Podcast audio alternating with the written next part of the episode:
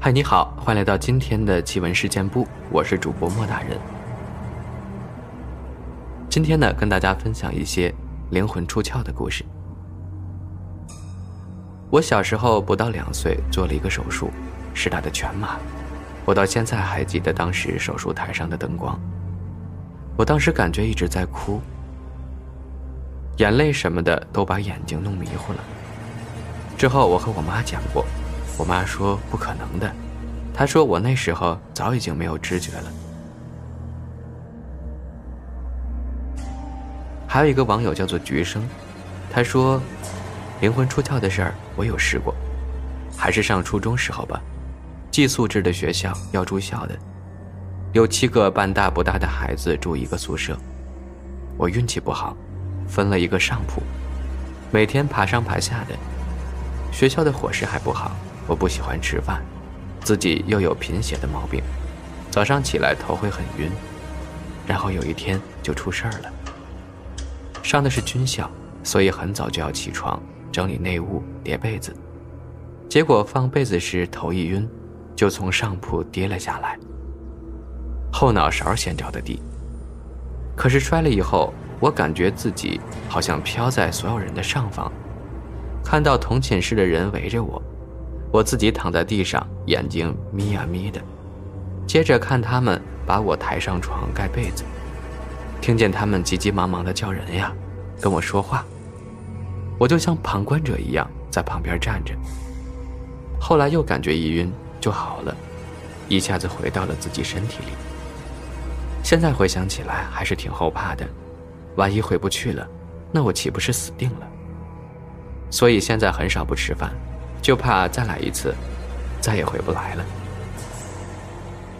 其实很多灵异的事件，我们自己都经历过，只是有些人信，所以一直记着；而有些人不信，就当做好像没有发生过一样。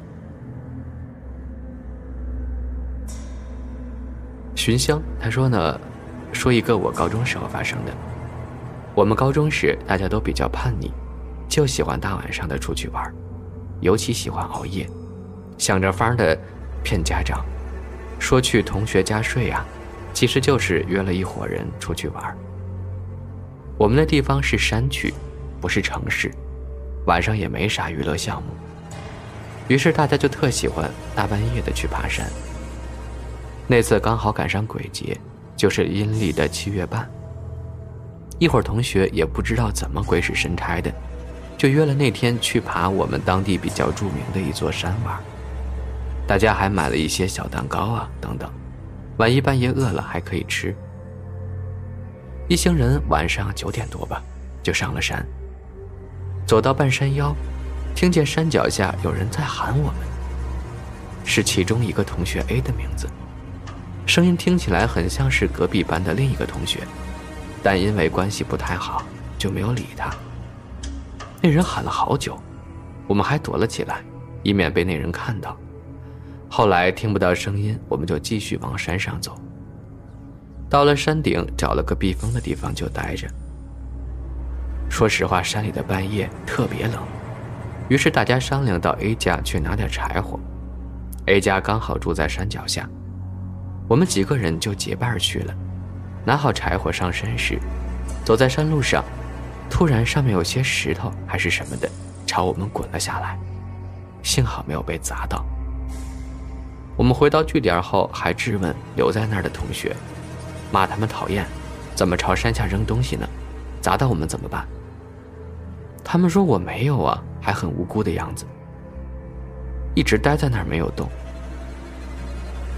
整座山除了我们，已经没有其他人了。后来我们就点了柴火，围坐着烤起来。大概两三点的时候吧，我忽然听到耳朵旁边有个女人在哼歌，很近很近的声音，就像是伏在我耳边哼歌一样。从头到尾就四个音符，哼了有两遍吧，就消失了。她哼完后，我竟跟着她的调子也哼了起来。后来我就问他们。竟然有一个男同学也听到了，但不是我们中间任何一个人发出来的哦。终于挨到了天亮，我们要下山了，前面说过的我们买的小蛋糕，竟然凭空消失了，怎么找也找不着。A 同学还一个人到处去找，也没找着，他胆子可真够大的。后来上课的时候碰到隔壁班那个同学，问他那天来找 A 干什么。他说我没有找他呀，也没有叫。那些小蛋糕，后来白天我们又去山上找过，还是没有，连装蛋糕的袋子都没了。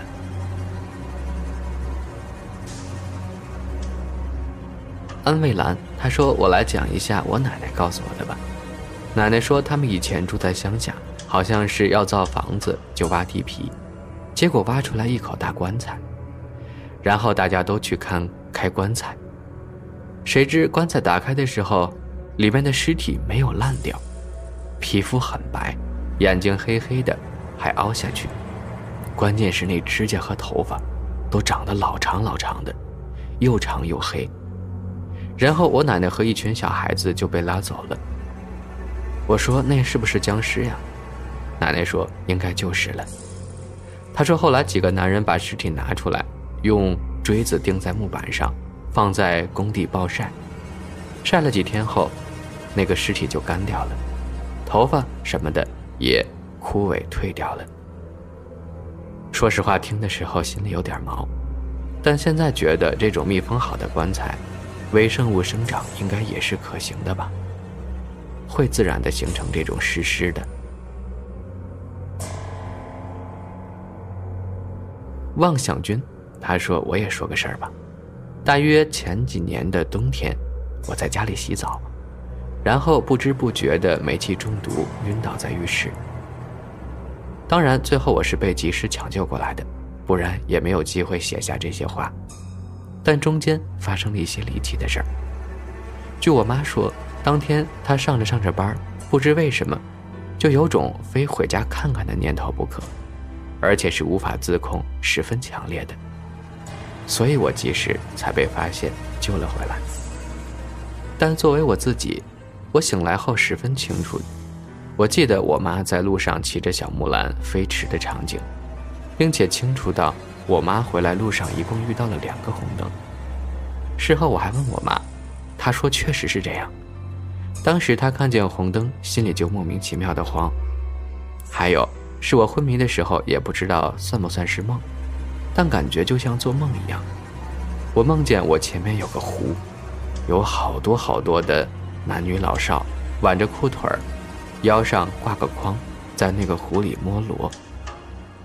我看着看着也有想法下去摸，然后我就准备挽裤腿下水跟他们一起摸，然后也不知道是谁在背后说：“你不要下水，下去就上不来了。”我那时候好像还天真的问了句：“为什么呀？”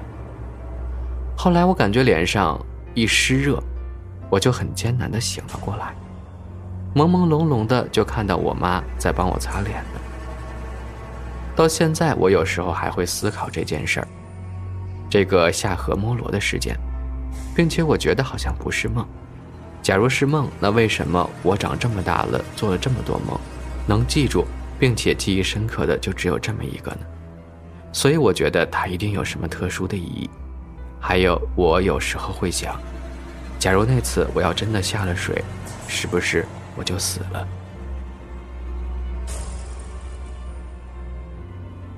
再来分享一个我们听众朋友投稿的故事，他叫做浅浅汪机，来自新浪微博的一个听众，他发私信给我说：“莫大人，我想分享一下我的故事。”第一个故事，那时候我刚大学毕业，考了一份在政府上班的工作。当时的岗前培训是统一安排的，很多人一起到某个县区的学校去听课。我跟三个完全不认识的女孩分在一个宿舍，都是年轻人，很快就混熟了。我们四个人里有两个是市区的，还有一个女孩和我是比较远的。下午的时候，市区那两个女孩说要回家，就剩下我和比较远的那个女孩了。当时也觉着没什么。晚上我认床，睡不着，就一直看小说到凌晨一点，想着去完厕所就睡觉吧，明天还有事儿呢。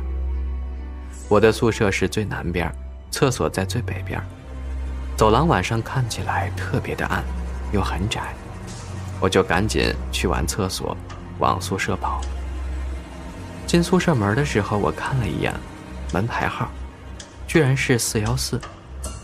当时我还觉得这也太巧了，可怕，然后躺在床上。我的床是靠窗右手边，那个女孩是靠门的右手边，我俩头对头睡觉。刚躺下，我还睡不着，就又打开手机看小说。这时我就发现不对了，我听见我背后有呼吸声。一开始我以为是那个女孩，但我仔细听了听。那个女孩在我头那个方向呢，而且她在打鼾，跟这个呼吸声是错开的。我当时一下子真的毛骨悚然。我是面朝着墙的，也就是说，在我床边，正有个东西在看着我呼吸。我看了看表，已经快凌晨三点了，索性不睡了。可我也不敢转身，就一直维持那个僵硬的姿势，直到天明。后来好像迷迷糊糊睡着了。第二天我们培训结束，我也没敢跟那个女孩说我昨晚遇到的事儿。说实话，直到现在我回想起来还是非常恐怖的。我觉得可能是去厕所的时候把什么东西给带回来了，真是吓死我了。第二个故事，因为我是护士，有时候会遇到一些比较奇怪的事儿。比如没有人的病房，呼叫器响了，或者没人的电梯半夜会自己上下动，但都没有这件事恐怖。我有个同事有次交班的时候，两个人一起推门进去，那个病房只有一个病人，因为喜欢睡觉，天天窗帘是拉起来的，白天也不打开。我睡在靠门的这个床上，我这个同事推门进去，瞟了一眼就出来了。但当时他就看到有个人站在最里面那张床边，他就觉得奇怪，这个病人在床上睡觉，他也没家属，怎么还有个人呢？我又推开门，那个人就不见了。这个病人还埋怨他咋还查两次呢？他当时没敢说出来，他就问跟他一起查房的那个护士，那个护士说没看到另一个人呀。他回来跟我们说，我们都觉得非常恐怖，因为那个病房算是科里的 CCU，一般是放比较重的病人的。之前有个老爷爷住在最里面那个床，白天查房的时候告诉我们，半夜看到有穿白衣服的人站在他床边。他老花眼也没看清，以为是护士，但那晚我们的护士并没有去过他的病房。老爷爷说不是你们。那个白衣服的是从墙上那个画里出来的。他说的话是一张入院宣传的张贴海报，右下角有一个护士的图片。我们听了老爷爷的话，就觉得一定是他老花眼看不清楚瞎说的。但是同事后来居然也看到那个人，而且这两件事间隔半年多。那个阿飘难道一直就在那个房间里，没有走吗？